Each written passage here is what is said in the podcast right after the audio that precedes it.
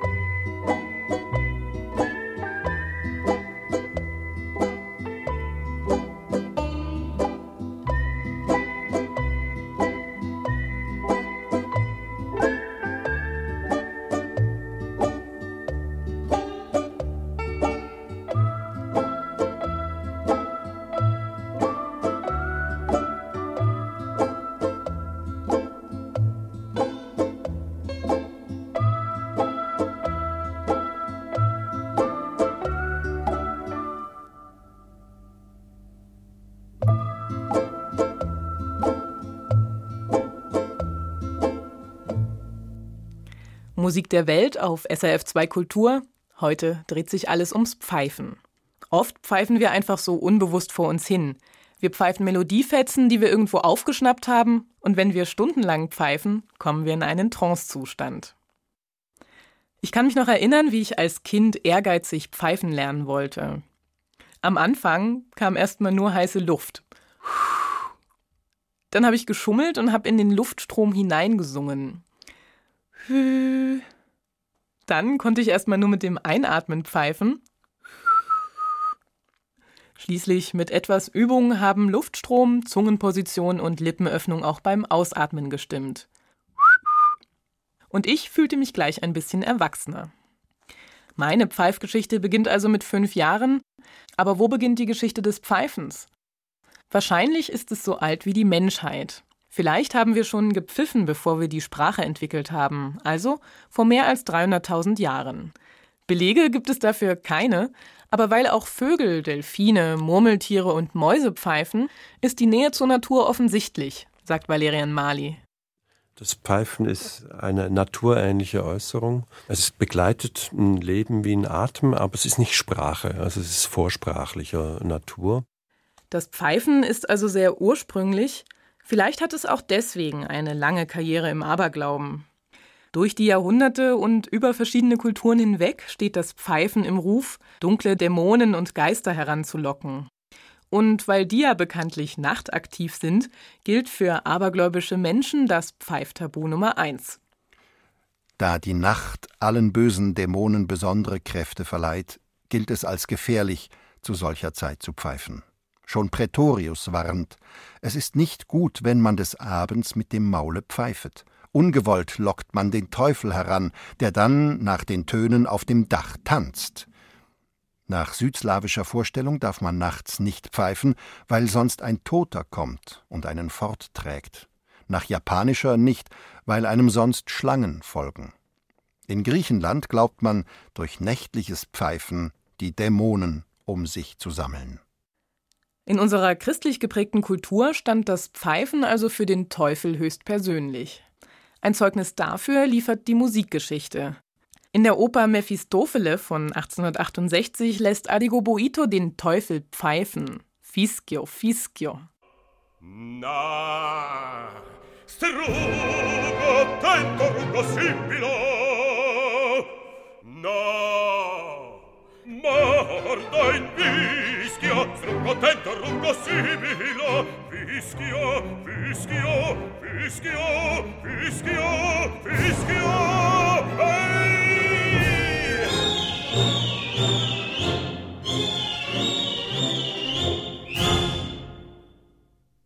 Nicht nur unter N wie Nacht taucht im Handbuch des Aberglaubens das Pfeifen auf, auch unter F wie Frauen. Weil es heißt, das Pfeifen sei verführerisch, lautet das Pfeiftabu Nummer 2, Frauen dürfen nicht pfeifen. Und auch hier ist der Teufel im Spiel. Besonders gewarnt werden die Frauen vor dem Pfeifen. Es galt als unglücksbringend und ungehörig und als so unnatürlich, als ob eine Henne krähen würde. Mädchen, die pfeifen, Hühnern, die krähen, soll man bei Zeiten den Hals herumdrehen. Achten die Frauen diese Warnung nicht, so verfallen sie durch diese Übertretung den bösen Mächten. Der Teufel erscheint ihnen auf solchen Lockruf, und den Mädchen prophezeit man, dass sie einst zu Fall kämen und zur Hure würden oder doch zumindest einen dummen Mann erhielten. Nach englischem Aberglauben wächst den Mädchen ein Schnurrbart, wenn sie pfeifen. Und eine Frau soll gepfiffen haben, als die Nägel, mit denen Christus ans Kreuz geschlagen werden sollte, geschmiedet wurden. All diesen seltsamen Legenden zum Trotz pfeift jetzt eine Frau, Ilse Werner. Sie hatte weder den Teufelhuckepack noch einen Schnurrbart und übrigens auch einen ziemlich intelligenten Mann.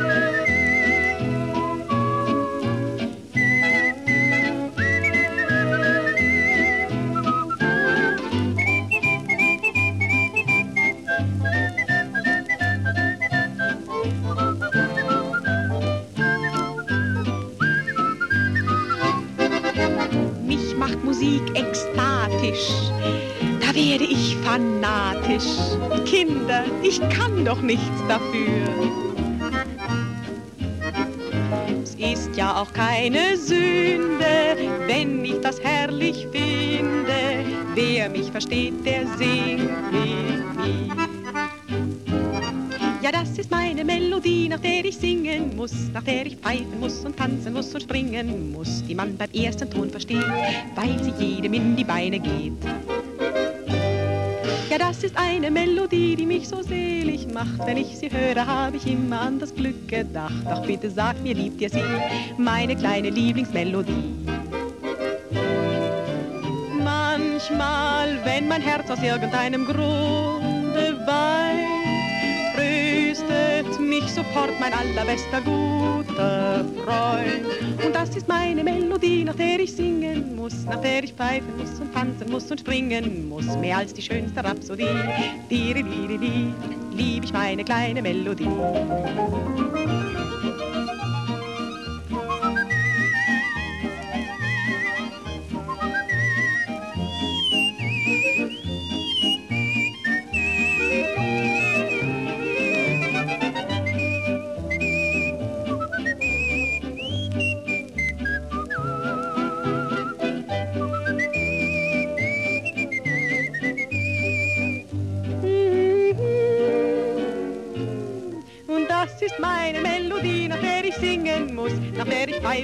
Tanzen muss und springen muss. Mehr als die schönste Rhapsodie.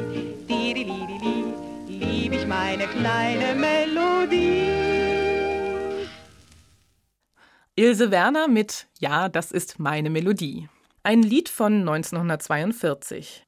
Lange war es Frauen verboten zu pfeifen, auch in dieser Zeit ist es noch reinste Provokation. Die Provokation gehörte zu Ilse Werners Vermarktungskonzept, sagt Valerian Mali. Man will unterhalten werden und dann ist es was Merkwürdiges, wenn eine Frau pfeift. Es hat was Zirkusmäßiges. Das ist ja äh, ein Prinzip der Unterhaltung, dass man immer auch Tabubrüche treibt. Ilse Werner wird mit ihren fröhlichen, gepfiffenen Melodien zum Idol im Dritten Reich.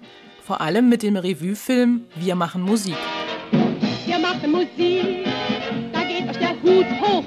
Wir machen Musik, da geht euch der Darin spielt sie einen Schlagerstar, der mit einem erfolglosen Komponisten zusammenlebt. Das Ziel der Nazi-Propaganda? Die Menschen mit Unterhaltung aufrichten, ablenken und bei Laune halten. Valerian Mali hält diese Fröhlichkeit für aufgesetzt, dahinter sieht er Abgründe. 1942 war Deutschland bereits alliierten Luftangriffen ausgesetzt und dieser Film thematisiert eigentlich auch eine Grundproblematik, dieser Widerspruch zwischen der hohen Kunst und der populären Kunst, wobei diese populäre Kunst auch aufbauendes Mittel ist. Es ist ein durchaus fröhlicher Film, aber es schwingt, wenn man den aus heutiger Perspektive sieht, natürlich auch wirklich diese Bedeutung des Pfeifen im Walde mit also wo eine wirkliche, schon eine Angstsituation damit beschrieben wird. Pfeifen im Walde, das heißt, in einer bedrohlichen Situation macht man sich durch fröhliches Gepfeife Mut und kaschiert so seine Angst. Mit etwas Pfiff hast du im Leben viel mehr Glück und dir geht nichts daneben. Ich würde behaupten, auch heute pfeifen noch mehr Männer als Frauen. Das Pfeiftabu hat also seine Spuren hinterlassen. Das hier allerdings machen auch heute ausschließlich Männer, wenn sie einer Frau ihre Aufmerksamkeit signalisieren wollen. Machoeskes Balzverhalten, denkt da eine Frau. Genau dieser Pfiff kann aber auch etwas ganz anderes bedeuten. Vielleicht kommt ja ein Hund angerannt. Auf einem Segelschiff wäre er ein Kommando und alle Matrosen würden parat stehen. Kommen wir zu Kapitel 2 Pfeifen als Kommunikation. Der berühmte Pfiff mit Daumen und Zeigefinger ist etwas ganz anderes als ein gemütliches vor sich hinpfeifen. Er ist kurz, entschieden, durchdringend und laut, bis zu 100 Dezibel. Damit ist er ungefähr das lauteste, was der Mensch so von sich geben kann. Nur mit dieser Art zu pfeifen können wir ungefähr mithalten mit dem Gebrüll eines Löwen, dem Quaken eines Frosches oder dem Tröten eines Elefanten. Wirkungsvoll ist der Pfiff nicht nur als Kommando, sondern auch als Applausform bei einem Rockkonzert. Auf einem Rockkonzert ist der Pfiff mit zwei Fingern Ausdruck der Begeisterung. Diese positive Bedeutung ist aus Amerika importiert. Bei uns stand der Pfiff lange für Empörung. So ist es auch immer noch im Theater. Da wird gepfiffen, wenn das Stück besonders schlecht war. Es ist die Angst schlechthin von jedem Regisseur, jeder Schauspielerin und jedem Musiker. Warum sie sich, laut Aberglaube, hüten sollten, im Theater zu pfeifen, hat aber auch noch andere Gründe. Pfeiftabu Nummer drei auf der Bühne. Pfeifen auf Theater, Opern oder Konzertbühnen bringt Unglück, heißt es. Die Regel stammt aus einer Zeit, in der noch mit Gas- oder Öllampen beleuchtet wurde. Wenn der Brennstoff dieser Lampen zu Ende ging, erzeugten sie einen ansteigenden, pfeifenden Zischlaut. Somit wussten die Beleuchter, um welche Lampe sie sich kümmern mussten. Menschliches Pfeifen hätte also zu größerem Chaos in Proben oder im Vorstellungsablauf führen können. Aber auch heute, in Zeiten der Elektrizität, halten sich Schauspieler, Bühnenarbeiter und Musiker an die Pfeifregel. Erstens, wer pfeift, ist nicht konzentriert bei der Sache. Zweitens herrscht die Angst, das Publikum könnte bei der Premiere das Stück auspfeifen. Hier besagt der Aberglaube, wenn bei den Proben gepfiffen wird, wird auch bei der Premiere gepfiffen.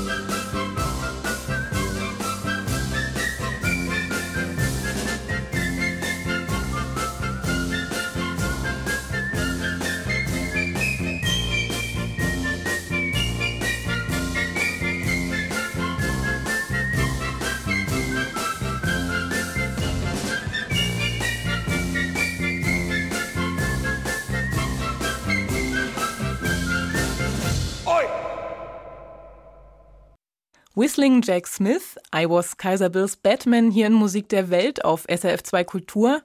Eine Stunde rund ums Pfeifen. Wir sind beim Pfiff mit zwei Fingern. Der ist doppeldeutig, er kann sowohl Zeichen der Empörung sein als auch Zeichen des Beifalls. Mit seinen 100 Dezibel ist der Fingerpfiff bestens dafür geeignet, große Distanzen zu überbrücken. Zehn Kilometer weit kann man ihn hören, deswegen sind Pfiffe auch eine Art Fernkommunikationsmittel. Für genau diesen Zweck gibt es Pfeifsprachen in den Pyrenäen oder in der Türkei. Die berühmteste heißt Silbo und kommt von der kanarischen Insel La Gomera. Silbo ist ein Code ähnlich dem Morsealphabet und hat ungefähr 4000 Wörter. Sie funktioniert über spezielle Melodieformeln, erklärt Valerian Mali. Da wird zuerst mal der Name angerufen, angepfiffen und dann konnte man wirklich einfache Sätze, man kann keine philosophischen Diskurse führen übers Pfeifen, aber einfache Sätze funktionieren. Das heißt, Vokale haben bestimmte Tonhöhen und Konsonanten haben bestimmte Verzierungsformen, die voran oder nachgestellt werden. Das zum Beispiel ist eine Warnung, dass gleich die Polizei kommt.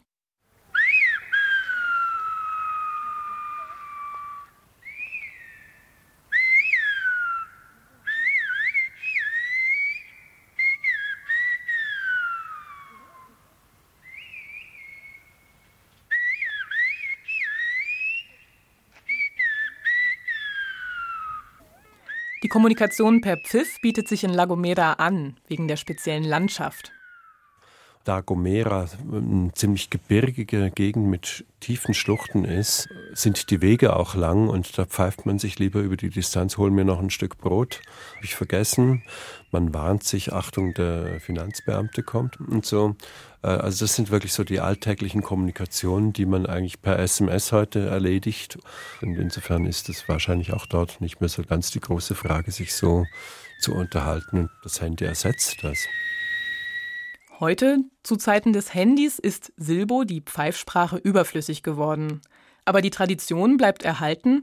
Seit 15 Jahren steht sie als Pflichtfach auf dem Stundenplan jedes Schulkindes, inklusive Wörterabfragen und Pfeifprüfungen. Ende von Kapitel 2.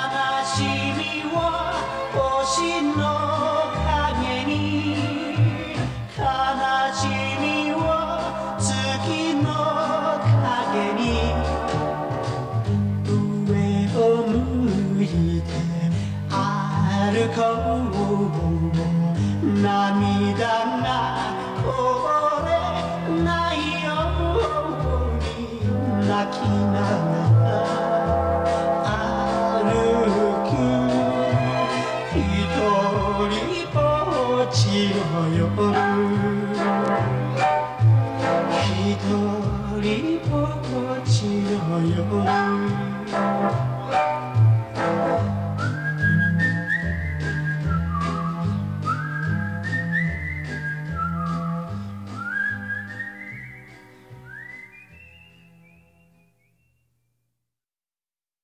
Kyu Sakamoto mit Sukiyaki, ein japanischer Hit von 1963 mit einem der schönsten Pfeifsoli, wie ich finde.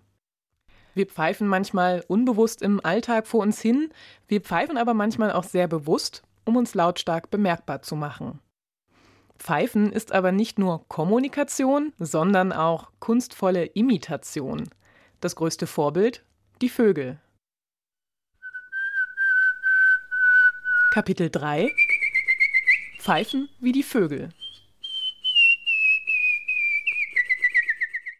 Mal ganz grundsätzlich. Pfeifen denn Vögel überhaupt? Nein, sie singen. Vögel haben Stimmbänder, die für uns natürlich wie Pfeifen klingen, aber es ist eigentlich ein Singen. Sagt der Performancekünstler und Pfeifexperte Valerian Mali. Wenn wir Vogelstimmen imitieren wollen, dann kommen wir um das Pfeifen aber nicht herum. Virtuos beherrscht das vor allem eine Zunft, die der Vogelzüchter und Vogelfänger. Sie müssen von Berufswegen den Gesang ihrer Vögel genau kennen und können. Zum Beispiel im französischen Städtchen Saint-Hilaire. Da sitzt ein alter Vogelzüchter namens Jean Mestries. Wenn er seine Vögel zum Füttern ruft, dann klingt das so.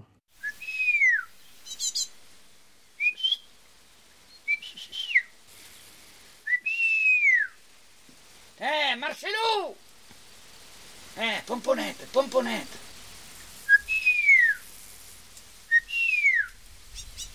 Was bist du? Eh, eh. Eh. Ah, ça c'est la femme à Lucien? Und nun vom Vogelzüchter in Frankreich zu einem Vogelsteller in Griechenland. Dort ist das Vogelfangen zwar seit Jahrzehnten verboten, trotzdem können einige die Vogellockrufe noch pfeifen, zum Beispiel dieser Herr. Ich bin in Nordgriechenland in der Stadt Thessaloniki aufgewachsen. Und wir haben dort als kleine Buben kleine Vogel gefangen mit Netz. Wir haben äh, meistens sie in Käfige gehalten und wir haben dann äh, manchmal äh, ihre, ihre Zwitzchen nachgemacht, um sie zu locken und ins Netz zu bringen. Es war verboten und die Polizei hat uns auch jeweils aufgespürt und gejagt, aber wir gingen äh, immer wieder. Die hauptsächliche Vogel waren so Finkenarten. Der Floros, wie wir ihn nannten, der machte folgendes.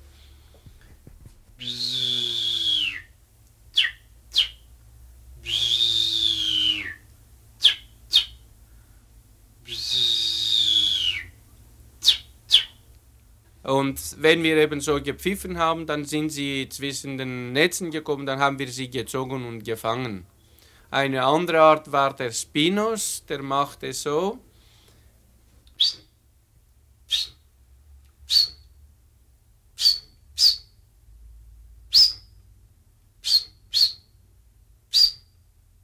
Vogelstimmen imitieren. Erfüllt das nur einen Zweck oder kann das auch Musik sein?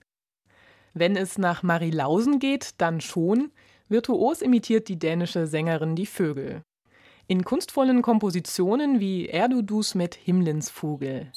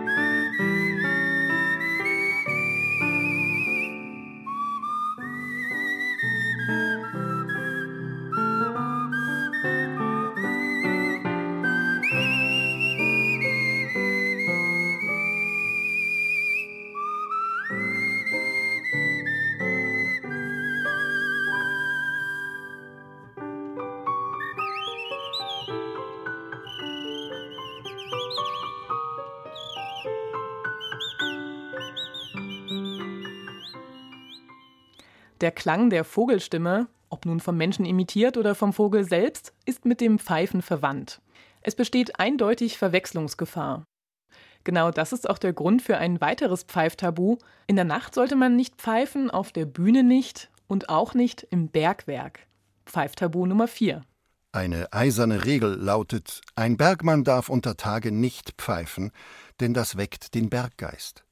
Das Pfeifverbot unter Tage hat aber auch einen ganz praktischen Grund. Zum Messen der Atemluftqualität setzte man in den Bergwerken über Jahrhunderte Kanarienvögel ein. Denn sie reagieren viel empfindlicher auf Sauerstoffmangel als der Mensch. Solange also der Vogel unter Tage pfiff und trällerte, war auch die Luft in Ordnung.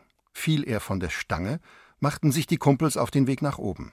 Das unüberlegte Liedchenpfeifen eines Bergmannes hätte also allen den Tod bringen können. Denn es hätte leicht mit dem Singen des Kanarienvogels verwechselt werden können und die Kumpels in der trügerischen Sicherheit gewogen, es sei noch genügend Sauerstoff vorhanden. Es war also allein dem Vögelchen vorbehalten, zu pfeifen. Sonhando acordada, lembrava do que então seria estar com você por um dia ou para sempre. Pensava que então esse dia viria para sempre, pois quando canto, canto sem parar e tudo vira canção.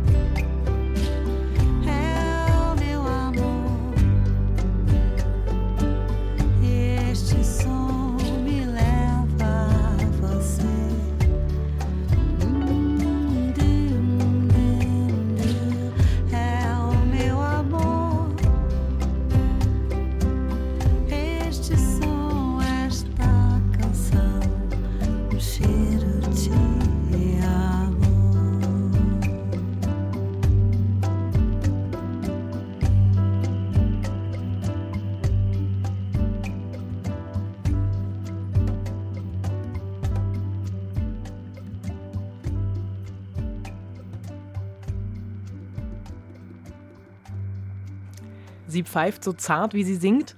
Bebel Gilberto aus Brasilien auf SRF 2 Kultur. Heute mit einer kleinen Kulturgeschichte des Pfeifens. Vielleicht kennen Sie ja das. Hören Sie mal her.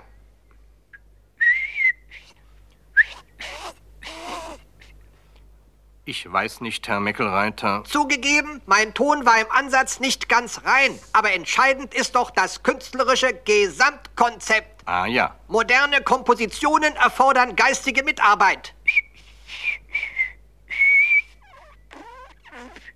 Das Verständnis für zeitgenössische Musik ist außerdem eine Gewohnheitsfrage. Das geht natürlich nicht so glatt ins Ohr wie Peter Alexander. Vielen Dank, Herr Michelreiter.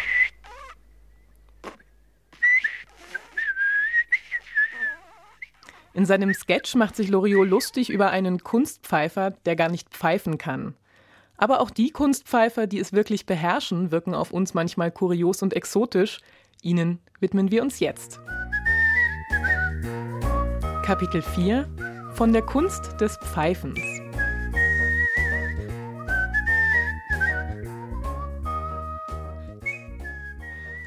Kunstpfeifen ist eine eigene Disziplin. Gepfiffen wird nicht zum Zeitvertreib, nicht als Kommunikation, nicht als Imitation, sondern nahezu professionell vor Publikum. Was macht das Pfeifen zu etwas Kunstvollem? Auch hier gilt, Übung macht den Meister, sagt der Kunstpfeifer Hans Hoffmann aus Graz. Schauen Sie zum Beispiel von Johann Sebastian Bach, Badinerie. Allein diese Passage, die muss tausendmal geübt werden, dass das richtig herauskommt. Wie ein Sänger, wie ein Instrumentalist, der übt ja auch. Das ist eben der Unterschied zwischen lustig Tralala auf der Straße, in der Badewanne und dem ernsthaften Rüberbringen mit einem Instrument, das man immer bei sich trägt. Nur wenige haben das Talent zum Kunstpfeifer. Trotzdem gibt es sie auf der ganzen Welt. Zum Beispiel in Kanada.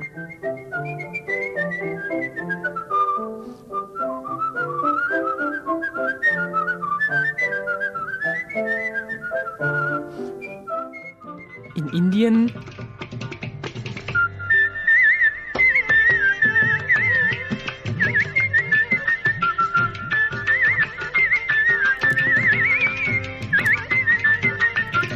In Myanmar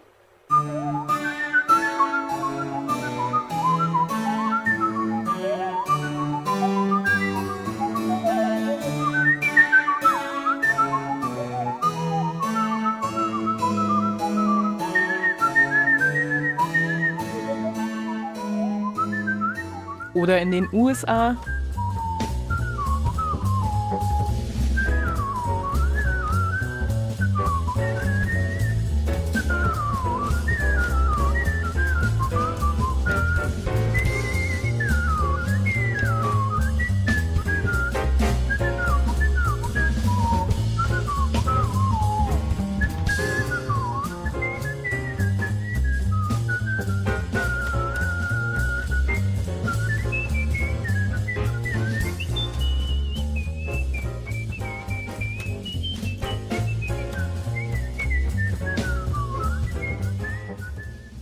Italien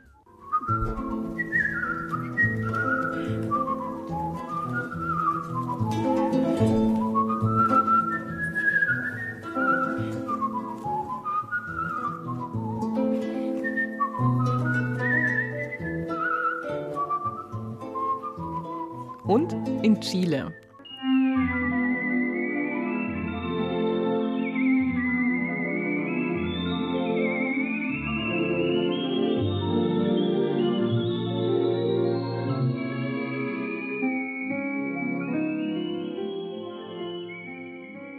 Ganz egal, woher die Kunstpfeifer kommen, in welchem Musikstil sie pfeifen und von welchem Instrument sie begleitet werden, für alle ist vor allem eins schwierig, die Intonation.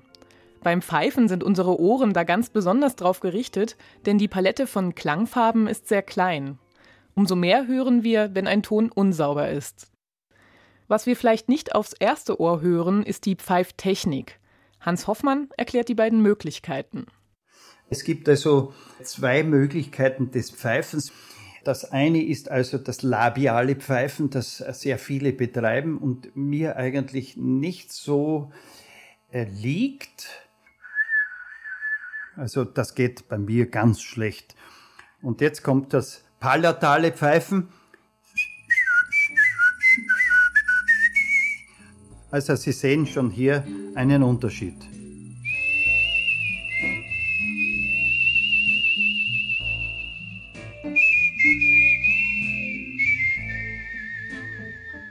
Den labial erzeugten Pfeifton, der mit dem Kussmund, den kennen wir ja.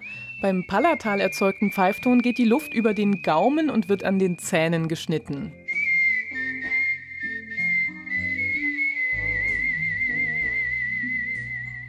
Der Kunstpfeifer Hans Hoffmann ist für diese Technik prädestiniert, sagt er.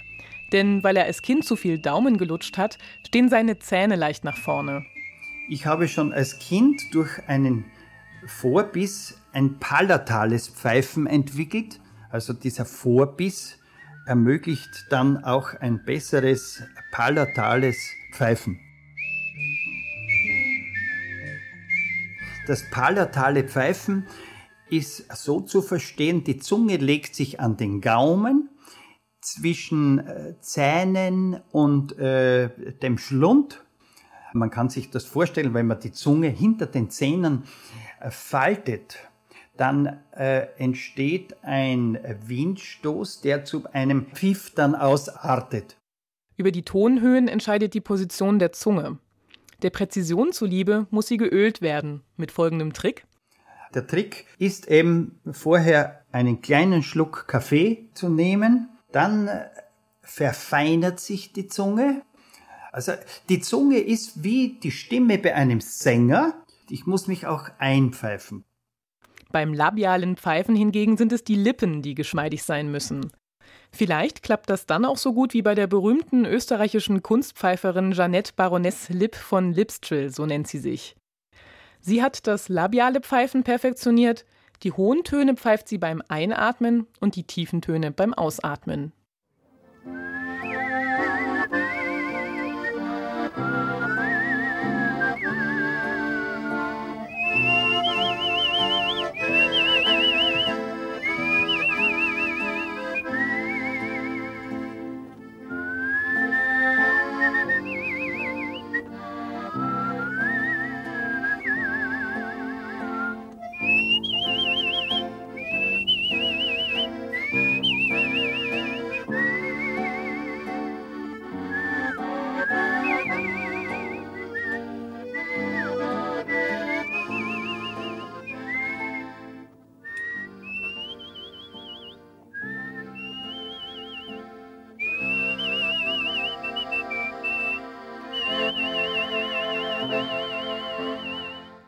Jeanette Baroness Lipp von Lipstrill war eine Erscheinung.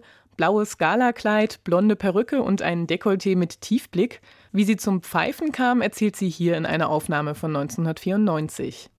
Das ist eine ganz tolle Geschichte. Ich war ja Sängerin und Tänzerin und da hat der Schah und die Soraya beim Staatsbesuch in Hamburg mich gesehen und daraufhin haben sie mich begeistert und haben mich in ihrem Palast engagiert nach Teheran bei der Hochzeit eines Bruders von Schah. Und dort kam ich an und so weiter. Und da kam ein Hofmarschall und sagte, Janet, natürlich in Englisch, you cannot take out your dress, no not arms, no big décolleté. Also ich hätte meine Nummer eigentlich gar nicht bringen können, richtig. Und dann saß dort ein alter Herr am Klavier und sagt, Janet, auf Wiener, was magst denn du da? Ich war überrascht. Das war der Pianist von der Moulin Rouge in Wien, der mich ja fast jedes Jahr begleitet hat. Sagt er zu mir, was, was? Pfeife noch was. Das wäre der Sensation. Ob die Geschichte nun stimmt oder nicht, die Begegnung mit dem Schah war der Startschuss für ihre Karriere. Baroness Lipp von Lipstrill kommt aus Wien. Wien, das ist auch die Stadt, in der das Kunstpfeifen berühmt geworden ist, in der Zeit um 1880. Da haben die Gebrüder Schrammel in den Beizen der Stadt gespielt. Je nach Anlass haben sie ihr Quartett erweitert um Sänger, Jodler und eben auch um Kunstpfeifer. Ihr Repertoire, Lieder, Märsche, Tänze und Walzer, Klassikhits von Johann Strauss und Arien aus den aktuellen Operetten.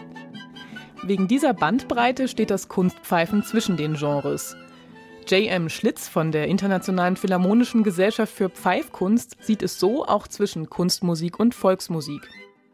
the Kunstpfeifen back then was sort of a mixture of those genres, you know, parlor music, uh, waltzes, and uh, operettas, and those kinds of pieces. Jetzt hören wir hinein in eine der ersten Aufnahmen eines Kunstpfeifers, 1902 von dem Wiener Georg Tramer.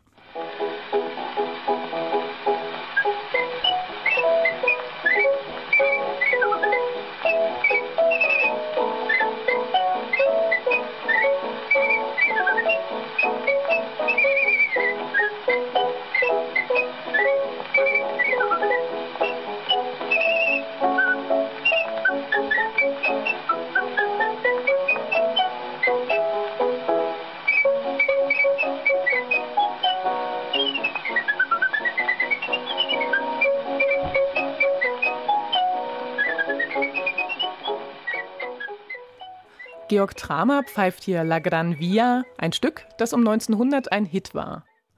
Und nun eine der jüngsten Aufnahmen.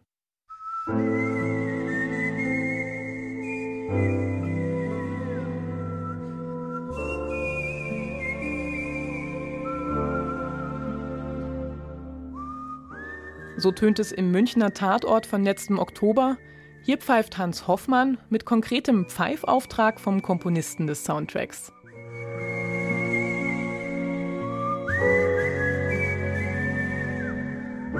In vielen anderen Stücken erledigt das Pfeifen heute der Synthesizer oder der Computer. So wie hier im Animationsfilm Best Friends.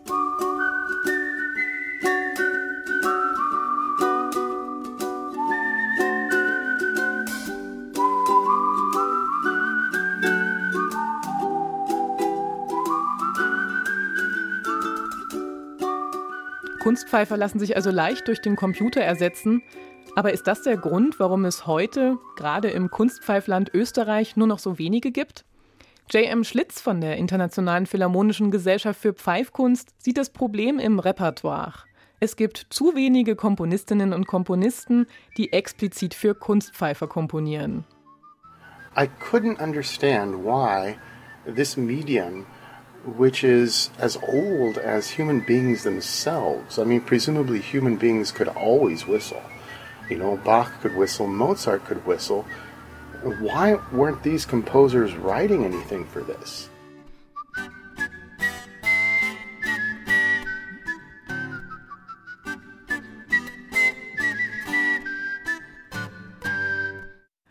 Auch wenn das Kunstpfeifen heute nur eine kleine musikalische Nische ist, in der aktuellen Popmusik wird so viel gepfiffen wie noch nie. Vielleicht nicht ganz so virtuos, aber auf alle Fälle sympathisch.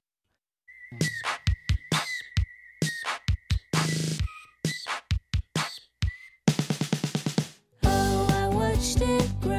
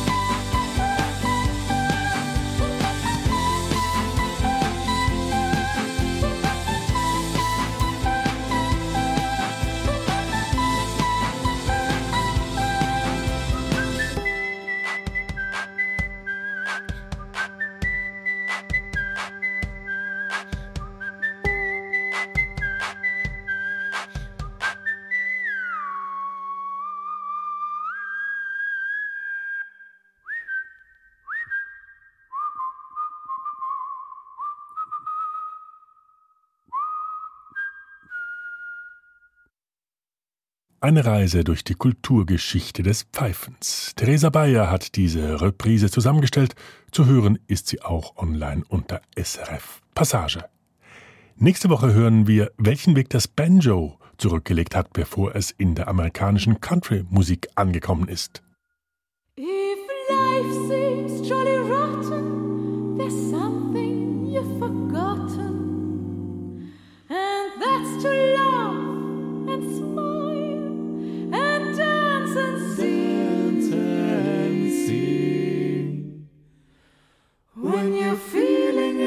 in the dumps, don't be silly chumps. Just purse your lips and whistle. That's the thing.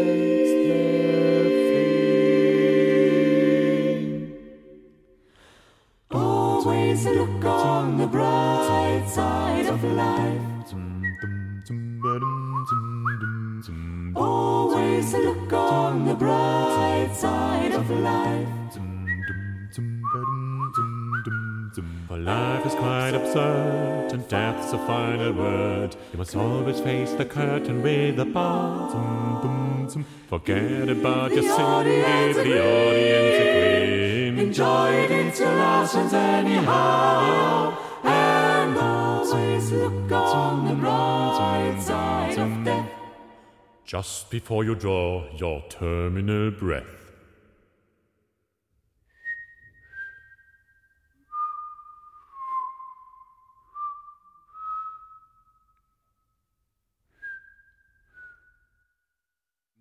Always look on the bright side of death. For life's a piece of shit. When you look at it, Life's a lie and death's a joke, it's true. so true. You see, it's all a show. Keep them laughing as you go. Just remember that the last laugh is on you. Don't forget. Always look on the bright side of life. Always look on the bright side of life.